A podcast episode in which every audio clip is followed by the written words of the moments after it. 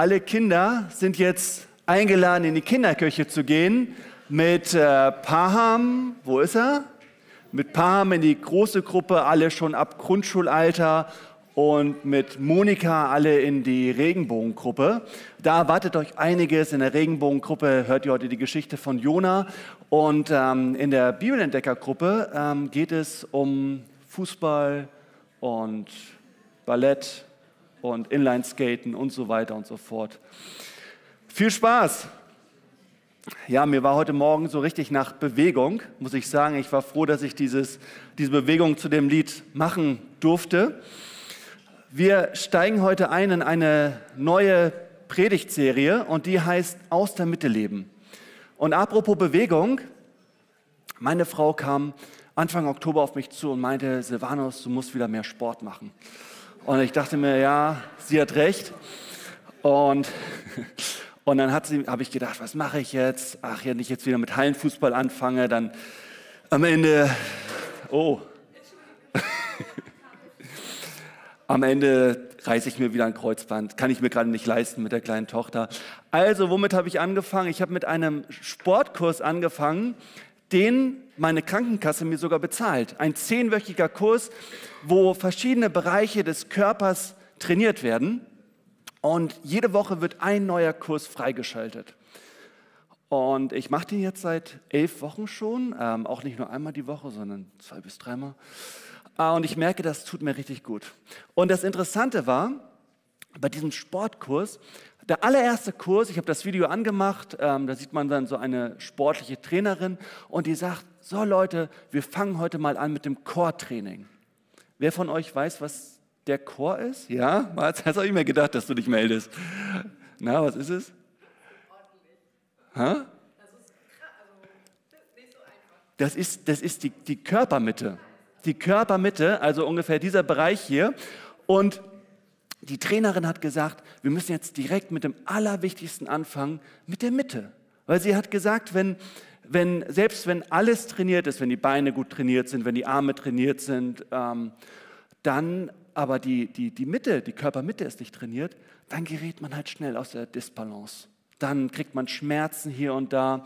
Dann gerät der Körper außer Gleichgewicht. Dann kann man kein wirklich körperlich gesundes Leben führen. Und genau dasselbe ist auch wahr in geistlicher Sicht. Auch da muss unsere Mitte gestärkt sein. Und wir haben ja eben schon dieses Lied gesungen, sei du der Mittelpunkt in meinem Leben. Und wem haben wir dieses Lied zugesungen? Jesus Christus. Ich war letztens auf einer Pastorenkonferenz und da wurde dann auch immer wieder gesagt, Pastoren, nehmt mit in eure Gemeinden Jesus in der Mitte sagt immer wieder, Jesus muss in der Mitte stehen. Und genau aus dieser Mitte heraus wollen wir leben und in den nächsten Wochen in dieser Predigtserie uns anschauen, was für geistliche Übungen können wir eigentlich in den Alltag integrieren, damit diese Mitte gestärkt wird, damit unsere, unsere Beziehung zu Jesus Christus gestärkt wird. Denn ich glaube, das ist genauso. Wenn unsere Mitte, unsere Beziehung zu Jesus ungesund ist, nicht stark genug ist, dann gerät man schnell aus der Disbalance. Ich glaube, man hat wirklich so eine gewisse Stärke, Stabilität im Leben, wenn wir diese Mitte zu Jesus Christus pflegen. Darum soll es gehen. Vielleicht noch mal eine Frage: Wer von euch betätigt, betätigt sich denn regelmäßig sportlich? Dazu zählt auch Spazierengehen. Ja, sind einige. Und wer von euch würde denn sagen, dass das einen Unterschied macht im Leben? Ja, melden sich wieder alle, ne? Ich merke das auch. Ich fühle mich viel, viel, viel besser, seitdem ich diesen Sportkurs mache. Und ich glaube, das wird auch geschehen, wenn wir jetzt in den nächsten Wochen, und ich finde, das passt so gut zu dem neuen Jahr, dass wir genau damit anfangen, dass wir Übungen erlernen, wie wir diese Mitte, wie wir unsere Beziehung zu Jesus Christus stärken können. Und ich glaube, dass wir uns dann auch alle melden werden und sagen werden, ja, das macht einen Unterschied. Ähm, auf jeden Fall stärkt es unsere Gottesbeziehung. Und wir starten heute mit so, einem, mit so einer allgemeinen Einführung, denn heute ist ja der erste Sonntag im neuen Jahr und da geht es auch um eine ganz wichtige Sache, auch um etwas, was sehr Zentrales in der Bibel. Es geht so ein bisschen mehr ums Herz. Im Sportkurs macht man auch Herz-Kreislauf-Training, auch ganz wichtig. Heute geht es um die Liebe. Heute geht es um die Jahreslosung. Die Jahreslosung für dieses Jahr steht in 1. Korinther 16, Vers 14, da steht, alles, was ihr tut, geschehe in Liebe. Und ich denke, wenn wir alle oder wenn ihr alle, also wir miteinander, alle danach leben würden, dann wäre das hier der perfekte Ort. Und viele von uns leben ja schon danach, auf jeden Fall. Und wir geben uns ja auch alle Mühe. Und das sieht auch ganz einfach aus, diese Jahreslohn. Denken wir uns, ja, Liebe ist ganz simpel, ganz easy. Aber wir werden sehen in der Predigt, es ist auch ganz schön kompliziert und ganz schön schwer und herausfordernd. Victor Hugo hat mal gesagt, oder Victor Hugo, er war ein Franzose, der hat mal gesagt, es gibt nichts Schöneres, als geliebt zu werden. Geliebt um seiner selbst willen oder besser gesagt, trotz seiner selbst willen. Also es gibt nichts Schöneres, als wenn andere genauso mit mir umgehen, wie ich mir das wünsche. Wenn andere genauso sich mir gegenüber verhalten, wie ich mir das wünsche. Jesus drückt es so aus, geht so mit anderen um, wie die anderen mit euch umgehen sollen. Und dann sagt er noch, das darin liegt begründet oder darin ist zusammengefasst das komplette Gesetz Gottes und alles, was die Propheten gebracht haben. Und das ist echt eine starke Aussage von Jesus. Liebe. Liebe ist auch die Antwort, die, die Jesus eines Tages einem Schriftgelehrten gibt, der auf ihn zukommt und fragt, Jesus, was muss ich tun, um ins ewige Leben zu kommen? Also eine ziemlich große Frage. Meister, was muss ich tun, um das ewige Leben zu bekommen? Und welche Antwort gibt Jesus diesem Mann? Er gibt ihm die ganz einfache Antwort, Liebe. Er drückt es so aus, er sagt, du sollst den Herrn, deinen Gott, lieben von ganzem Herzen, von ganzer Seele und mit all deiner Kraft und deinem ganzen Gemüt und deinen Nächsten wie dich selbst. Und diesem Schriftgelehrten dem Jesus diese Antwort gibt, dem, dem scheint diese Antwort irgendwie nicht zu genügen und er, er, er hakt nach und stellt die Frage, ja, aber wer ist denn mein Nächster? Und daraufhin erzählt Jesus ihm die Geschichte vom barmherzigen Samariter. Er sagt zu dem Schriftgelehrten, pass auf, da war ein Mann, der ging diese, diesen Weg von Jerusalem nach Jericho. Und der Schriftgelehrte weiß ganz genau, ah, okay, der Weg von Jerusalem nach Jericho, das ist doch dieser Weg durch die Wüste durch, der ziemlich gefährlich ist und den man nur gegangen ist, wirklich, wenn man es wirklich eilig hatte. Und dieser Mann geht diesen Weg und Jesus erzählt und der Mann wird überfallen von Räubern. Und die Räuber, die hauen ihn blutig, die hauen ihn grün und blau, die reißen ihm das letzte Hemd vom Leib, die schlagen ihn krankenhausreif, nur dass dieser Mann kein Smartphone dabei hatte und es noch keine Krankenwagen gab. Dieser Mann blieb am Wegesrand liegen und war darauf angewiesen, dass jemand ihm hilft. Er konnte sich selbst nicht helfen. Er war am Verbluten. Ja, und dann erzählt Jesus, und dann kamen zwei Personen vorbei. Erstmal ein, ein Priester, also jemand, von dem man ja eigentlich erwarten kann, dass er hilft. Und, und dann ein, ein Levit, die Leviten, das war ein Stamm der, der Israeliten, die wurden ausgesondert, um zu helfen. Und diese tun beide einen großen Schritt um den Verletzten herüber und gehen einfach weiter. Und dann erzählt Jesus, und dann kam ein Samariter vorbei auf seinem Reittier. Und wir denken uns vielleicht, ach ja, okay, ein Samariter, gut, ist ja nichts dabei. Aber bei dem Schriftgelehrten, dem Jesus diese Geschichte erzählte, da klingelten die Alarmglocken. Ein Samariter, ein, ein Gottloser. Die, die Juden, die frommen Juden, die, die hassten die Samariter. Für die war, die Ab, war das Abschaum. Den musste man nicht helfen. Das waren Gottlose. Und Jesus sagt, und dieser Samariter sieht den, empfindet Mitleid, steigt von seinem Reittier ab verpflegt die, die, die Wunden, macht so eine Art Erstversorgung, hebt ihn auf sein Reittier, bringt ihn zur nächsten Herberge, sagt zum Herbergswirt, hier sind die ersten zwei Dinare, pflege ihn gesund und ich komme wieder in ein paar Tagen und, und alles, was es kostet, werde ich bezahlen. Er opfert sich für diesen Mann aus. Und dann sagt Jesus, und lieber Schriftgelehrter, wer ist dem ein Nächster gewesen, der unter die Räuber gefallen ist? Und der Schriftgelehrte sagt, ja, der, der Erbarmen gezeigt hat. Und wir denken uns, ja, ist ja nichts dabei, aber, aber dieser Begriff Nächster, für den Schriftgelehrten, für einen Juden damals, war das ein Begriff, ja, das waren, das, das waren Leute aus dem eigenen Stamm. Nächster, das war ein, ein Synonym für, für, für jemanden, der genauso ist wie ich. Es gab ja im Volk Israel gab es ja zwölf Stämme und, und mein Nächster, das war nur jemand aus meinem eigenen Stamm, der so dachte wie ich, der so wählte wie ich, der dieselbe Vergangenheit hatte wie ich. Und was Jesus hier tut in der Geschichte ist, er weitet diesen Begriff vom Nächsten, er, er, er weitet dieses Gebot, Menschen zu lieben, komplett aus. Er sagt, du sollst jeden lieben. Und da verstehen wir schon, wie, wie herausfordernd das ist. Jeden lieben. Ich weiß ja nicht, was für Arbeitskollegen du an der Arbeit hast, aber vielleicht gehst du manchmal zur Arbeit und sagst, uh, der schon wieder, oh, jetzt muss ich mit dem den ganzen Tag äh, am, am, Büro, äh, am, am, Schreibtisch sitzen. Oh nee, ey, und heute hat er schon wieder äh, die, diese und jene Sorge. Also das, das, du kannst dir nicht ausstehen und denkst, was, diesen Menschen lieben? Oder was weiß ich, im, im, Studium oder in der Schule, dass, du, dass da diese, diese bestimmte Gruppe ist, ach, die fühlen sich immer für was Besseres. Und wenn die dich sehen, dann rümpfen die die Nase und gucken so komisch. Und jetzt sagt Jesus, diese Menschen sollst du lieben? Was? Oder in der Gemeinde, selbst in der Gemeinde, vielleicht gibt es hier Leute, wo du sagst, ja, da ist in der Vergangenheit mal was passiert, da waren Missverständnisse, da waren Meinungsverschiedenheiten, da war ein Streit. Und seitdem gehe ich dieser Person aus dem Weg ja, die Gemeinde habe ich total lieb, aber diese Person, ne, diese Person sollst du lieben, sagt Jesus, sagt die Jahreslosung. Ja, oder selbst, selbst in der Ehe ist das ja manchmal so, dass man so denkt, so, also nach der Diskussion gestern, also gut, jetzt warte ich erstmal, dass die Person, nee, also jetzt noch, jetzt noch den, die Spülmaschine, nee, sie ist doch heute dran mit der Spülmaschine. Also jetzt noch lieben, was soll das denn? Und Paulus, der, der, der verschärft das sogar noch, dieses ganze Liebesgebot. Er sagt, ähm, in Demut schätze einer den anderen höher ein als sich selbst. Was? Jeder achte nicht nur auf das eigene Wohl, sondern auch auf das der anderen.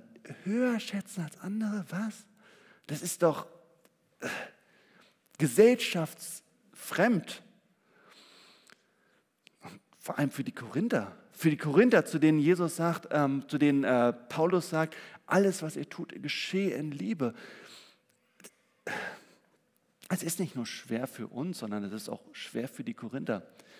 Einmal kurz zu den Korinthern. Ich lade euch jetzt mal ein, für so ein zu einem kurzen historischen ähm, Ausflug. Das hier ist ja Griechenland. Ähm, wer weiß denn vielleicht zufällig, wo Korinth lag? ganz interessant. Ich sag's euch, also ich äh, war ja letztens in, in, äh, in Griechenland und äh, hier liegt Athen, eine Stadt, ähm, wo man nicht hinreisen muss. Und hier, außer natürlich wegen der historischen Orte, aber ansonsten ist es einfach nur heiß und voll. Aber naja, darüber, ich wollte gar nicht über Athen reden, sondern über Korinth. Hier lag Korinth, genau auf, an dieser Stelle hier. Und das ist hochinteressant, denn Korinth lag genau an dieser sechs Kilometer breiten Landenge und genau hier. Und hier waren alle südlichen Provinzen Griechenlands und hier waren alle nördlichen Provinzen Griechenlands. Das heißt, wenn man Waren brachte, also wenn man, wenn man, wenn man äh, Dinge, Dinge ähm, handelte, musste man vom Süden immer durch Korinth durch. Und auch wenn man Waren aus dem Norden in den Süden brachte, musste man auch durch Korinth durch. Und hinzu kam, dass heutzutage haben wir da ja den Kanal von Korinth. Er wurde im 19. Jahrhundert gebaut, aber früher war da nichts. Das heißt, wenn man hier von Italien kam und weiter wollte in diese ähm, Regionen hier, dann konnte man entweder hier durchfahren, an der einen Seite vom Schiff runtergehen, sechs Kilometer zu Fuß gehen und am anderen, auf der anderen Seite wieder mit dem Schiff weiterfahren. Oder man konnte hier diesen weiten Weg mit dem Schiff machen um die Peloponnes herum, wo es auch relativ gefährlich war aufgrund von starken Winden. Das heißt, Korinth war ein, ein Handelsort. Korinth war ein, ein Ort, da kam man eigentlich nur hin, um etwas aus sich zu machen. Ein Kommentar drückt es so aus, in Korinth war man extrem auf persönlichen Erfolg und auf Leistung fixiert. Es ging in Korinth, das war so der, der, ähm, wie sagt man, das Gefühl in der Stadt, es ging darum, andere in den Schatten zu stellen. Es ging darum, anderen zu zeigen, ich bin besser, ich bringe mehr Leistung, ich habe mehr Erfolg. Und genau zu diesen Menschen sagt Paulus, Liebe sollte an allererster Stelle stehen. Das ist ja auch so interessant, wenn wir den Korintherbrief lesen, wie Paulus dann über die Geistesgaben spricht in Kapitel 12 und in Kapitel 14. Und was steht in Kapitel 13? Ein komplettes Kapitel über Liebe. Er sagt, das sollte euer erster Punkt sein, nicht anderen in den Schatten zu stellen, nicht zu zeigen, wie toll ich bin, wie viel besser ich bin als andere, sondern andere zu lieben. Genau das zu tun, was, was, was, was Paulus sagt, in Demut schätze einer den anderen höher an ein als sich selbst in Kapitel 13, da ähm, sagt Paulus ja noch so einiges über die Liebe. Er sagt, die Liebe ist langmütig, die Liebe ist gütig, sie ereifert sich nicht, sie prahlt nicht, sie bläht sich nicht auf. Sie handelt nicht ungehörig, sucht nicht ihren Vorteil, lässt sich nicht zum Zorn reizen, trägt das Böse nicht nach. Sie freut sich nicht über das Unrecht, sondern freut sich an der Wahrheit. Und wenn wir uns das so anhören, wir hören das ja immer so auf, auf Hochzeiten, wo immer alles schön ist und fröhlich und die Blumen geschmissen werden und es gutes Essen gibt und alle Freunde da sind. Das ist natürlich einfach, das umzusetzen. Dann denkt man, ja natürlich, kein Problem. Aber das ist an diese Gemeinde geschrieben. Und wenn wir das mal mit dem, mit dem historischen Kontext uns anschauen, was, ihr, was ich euch eben erklärt habe, dann merkt man, wie schwer das ist. Sie ereifert sich nicht. Sie versucht nicht, anderen in Schatten zu stellen. Und das kennen wir doch vielleicht aus dem Studium. Ne? Dann kommt da jemand mit dem neuen iPhone 15 und sagt, hier, guck mal, ich habe das neue iPhone 15, wie mich das aufwertet. Guck mal, was ich jetzt für ein cooler Typ bin. Sowas macht man in der Liebe nicht. Irgendwie durch irgendwelche Materialien anderen in Schatten stellen, zeigen, wie viel besser man ist. Oder ähm, sie trägt das Böse nicht nach. Das kennen wir doch selbst aus den besten Freundschaften. Ja, pff, da mein bester Freund hat mir beim letzten Umzug nicht geholfen. Wenn er mich jetzt fragt, dann helfe ich auch wieder nicht. Sie trägt das Böse nicht nach. Genauso etwas tut man in der Liebe nicht. Oder sie freut sich nicht über das Unrecht, sondern freut sich an der Wahrheit. Ich meine, wie viele von euch können sich noch an die Schulzeit erinnern oder sind noch in der Schule und kennen das, wenn an, ich kann mich noch gut daran erinnern, wenn dann andere gemobbt werden, ja, dann macht man halt mit, damit man nicht selbst das Opfer ist. Und ich merke, all diese Motive, nicht in der Liebe zu handeln, die haben, die haben alle was mit Angst zu tun. Ich handle nicht in der Liebe, weil ich in Wirklichkeit Angst habe. Ich habe Angst um meinen eigenen Selbstwert. Ich habe Angst davor, verletzt zu werden. Ja, ich führe halt nicht das klärende Gespräch mit meinem Arbeitskollegen, weil ich Angst habe, dass, äh, dass da wieder was gesagt wird. Und, und deswegen entscheide ich mich dann lieber für, für, für, das, für das harte Herz. Das ist weniger verletzbar. Oder ja, gut, ich, manche Leute haben total Angst vor den ganzen Flüchtlingen, die die letzten Jahre nach Deutschland gekommen sind. Deswegen haben sie ein hartes Herz und, und wählen dann bestimmte Parteien. Das ist auch nicht unbedingt Handeln in der Liebe. Manche haben Angst vor, vor den Familienangehörigen, vom eigenen Partner. Ich habe Angst davor, zu meiner Frau zu sagen, ich liebe dich, weil ich Angst habe, dass sie sagt, ja, ich liebe dich gerade irgendwie nicht. Oftmals wählen wir uns, entscheiden wir uns für dieses harte Herz, was halt eben wenig mit Liebe zu tun hat. Und ein hartes Herz ist natürlich total praktisch. Es ist weniger verletzbar. Man kann es nicht so schnell kaputt machen.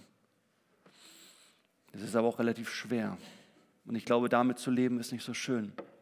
Und die Frage ist natürlich, nachdem ich da all das gesagt habe und ihr am Anfang vielleicht gedacht habt, ach, die Jahreslosung, es ist ja so simpel, so einfach. Wir haben gemerkt, wie kompliziert und, und, und herausfordernd das manchmal ist. Und ich stelle mir wirklich die Frage, wie soll das möglich sein? Wie, wie soll das gehen? In manchen Situationen ist es ja super einfach, aber in anderen Situationen, also Leuten gegenüber, wo ich eine gewisse Vergangenheit habe oder die mir wehgetan haben, denen wieder mein Herz öffnen, mich verletzbar machen, mit einem weichen Herz, nicht mit einem harten Herz. Wie soll das gehen? Und ich merke bei mir persönlich, und vielleicht geht euch das auch, dass es mir viel leichter fällt, andere zu lieben, wenn ich mich gerade selbst geliebt fühle. Oder? Also, wenn ich gerade echt das Gefühl habe, meine, meine Frau gibt sich wirklich Mühe, die hat mir auch irgendwie meinen mein, mein, mein Lieblingssnack vom Einkaufen mitgebracht. Ich habe eigentlich gedacht, dann fällt mir das viel leichter, auch in Liebe ihr gegenüber zu handeln. Ich glaube, was wir brauchen, ist jemanden, der uns so mit Liebe überschüttet, der unseren Liebestank so voll macht, dass wir einfach Liebe weitergeben können. Ich glaube, was wir, was wir brauchen, ist jemanden, der, der all unsere Ängste nimmt, zu kurz zu kommen, der uns so viel schenkt, dass wir gar keine Angst mehr haben brauchen, zu kurz zu kommen. Wir brauchen jemanden, der, der uns so aufwertet, der uns so einen Wert zuschreibt, dass wir keine Angst um unseren Selbstwert zu haben brauchen.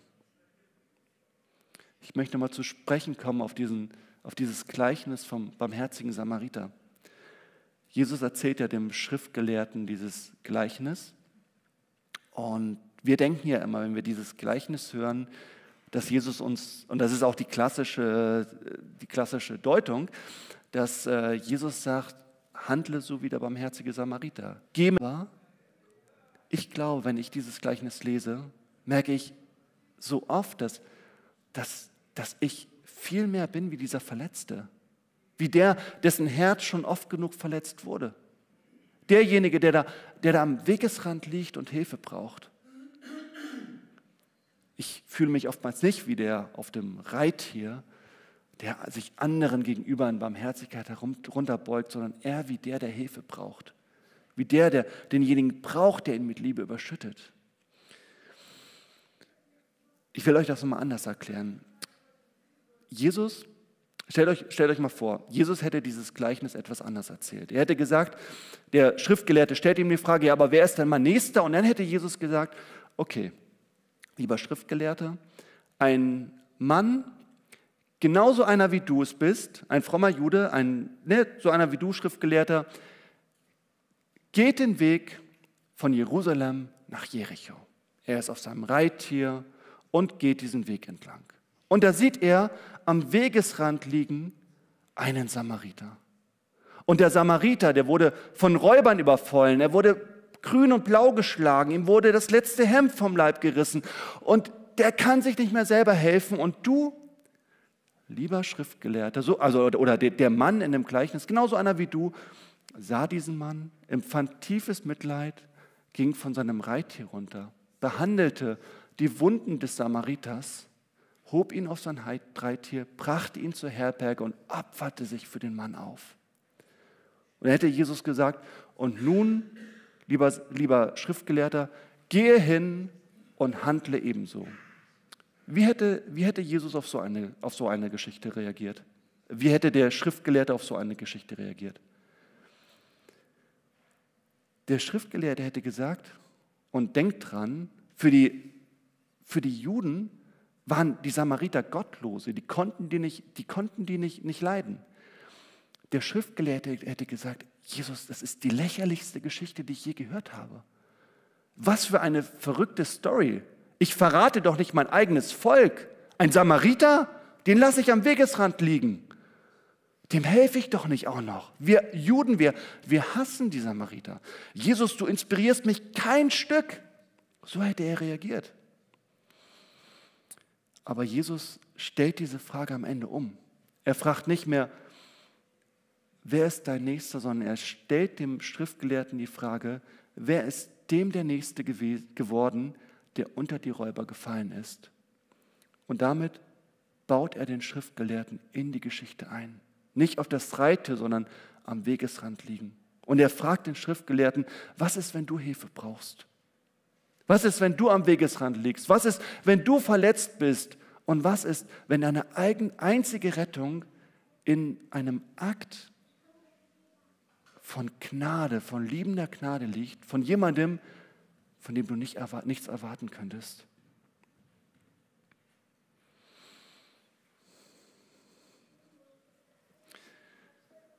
Genau das hat Jesus für uns getan. Jesus ist dieser barmherzige Samariter. Und bei dem Schriftgelehrten merke ich, er redet ihm nicht in den Verstand, du, du, du, du solltest aber helfen, sondern er redet ihm ins Herz. Lieber Schriftgelehrter, was ist, wenn du in dieser Situation bist? Würdest du diese Gnade annehmen? Würdest du diese Liebe annehmen? Er ver und, und, und, und, und damit spricht er dem Schriftgelehrten nicht in den Verstand, sondern ins Herz. Und dadurch verändert er sein Herz. Und ich glaube, genau dasselbe brauchen wir auch. Deswegen freue ich mich auch so auf diese Predigtserie mit euch, weil ich glaube, genau das ist das, was wir jeden Tag tun werden, wenn ihr mitmacht. Dass wir diese, diese geistlichen Übungen erlernen, dass wir, dass wir täglich, regelmäßig zu Jesus gehen und zu Jesus sagen, Jesus, und jetzt möchte ich wieder deine Liebe annehmen. Jetzt möchte ich mich wieder überschütten lassen. Jesus, ich komme zu dir hilfsbedürftig. Ich brauche dich, ich brauche deine Gnade. Und dass wir uns dann von Jesus überschütten lassen mit, mit Liebe. Und dass wir uns von Jesus jeden Tag unseren Wert aufzeigen lassen. Hängt hat. Und dass wir in dieser Dankbarkeit und in dieser Erfülltheit und in dieser von Liebe Gefülltheit hinausgehen und plötzlich in der Lage sind, immer mehr andere zu lieben. Ich lade euch dazu ein, das zu tun. Und ich bin ganz gespannt, was wir, was wir in den nächsten Wochen auch gemeinsam erlernen werden und dann hoffentlich auch ausprobieren werden. Und ich lade euch auch dazu ein, dass ihr auch sagt, okay, ich, ich, ich komme nicht nur und höre mir das nicht nur an, sondern ich setze es auch um. Ich habe letztens so einen Satz gehört, so nach dem Motto, wir bekommen nur das von Gott, was wir von ihm erbitten, aber nicht mehr als das, was wir bereit sind, auch selbst zu investieren. Also ich lade euch auch ein, auch hier und da zu schauen, was, was kann ich Gott auch geben, damit auch von ihm diese Dinge kommen. Ich habe euch noch ein letztes Zitat mitgebracht von C.S. Lewis. C.S. Lewis kennt ihr wahrscheinlich, der hat die Chroniken von Narnia geschrieben, da nickt schon jemand. Ähm, und der hat gesagt, wir halbherzigen Geschöpfe spielen mit Alkohol und Sex und Ehrgeiz herum, wo uns doch unendliche Freude angeboten wird. Dabei verhalten wir uns wie ein unwissendes Kind im Schlamm, das Matschkuchen backt, weil es sich nicht vorstellen kann, was es bedeutet, Ferien am Meer angeboten zu bekommen. Wir sind viel zu leicht zufriedenzustellen. Und ich merke das bei mir manchmal, dass ich zu leicht zufriedenzustellen bin. Dass ich, und vielleicht merkst du das auch, dass du sagst, ach, das letzte Jahr, das war so mit Jesus so lala. Ja, oder ich hatte auch schon mal bessere Zeiten im, im, im Leben. Und vielleicht hast du auch gemerkt, jetzt so in, den letzten, in der letzten Zeit, in den letzten Monaten, ja, irgendwie habe ich mich damit zufrieden gegeben. Aber ich glaube, dieser C.S. Lewis hat recht, da ist so viel mehr möglich. Und ich lade euch dazu ein, zu sagen, nein Gott, ich will mehr, gib mir mehr. Und ich bin mir sicher, dass wenn wir das erbitten, dass Gott uns das auch geben wird. Und wenn er uns mit seiner Liebe überschüttet, dass wir auch in der Lage sind, immer mehr, vielleicht nicht immer, vielleicht nicht in jeder Situation, aber mehr und mehr auch in dieser Liebe zu agieren, zu der uns die Jahreslosung ermutigt. Ich möchte noch ein Gebet sprechen und wenn ihr möchtet, könnt ihr das im Herzen und in Gedanken mitbeten. Jesus, ich danke dir, dass du der barmherzige Samariter in meinem Leben bist, dass du mir aufhilfst, dass du mir grenzenlose Liebe gezeigt hast, dass du sie mir bewiesen hast, dass du sie mir geschenkt hast. Und Jesus, du stehst irgendwie jeden Tag vor der Tür und klopfst an, vor meiner Herzenstür oder vor meiner Zimmertür in der Wohnung, klopfst an und sagst, und hast du heute Zeit für mich? Und Jesus, ich hoffe und und wünsche mir das, dass im nächsten Jahr einfach ich dir öfter diese Tür öffne und dich reinlasse, dass wir zusammen Zeit verbringen können. Und dass ich dabei deine Liebe erkenne und auch dich lieben kann. Und dass ich mich nicht so schnell zufrieden gebe, nicht so, viel, nicht so schnell sage, so dass ähm, mehr ist nicht möglich, sondern Jesus, ich glaube, deine, deine Schätze sind, sind noch viel größer. Bitte begegne mir, begegne uns in diesem Jahr. Danke, Jesus, dass du da bist. Danke, dass du hier auf der Erde warst und danke, dass du jetzt auch hier bei uns bist und dass du uns beschenken möchtest. Amen.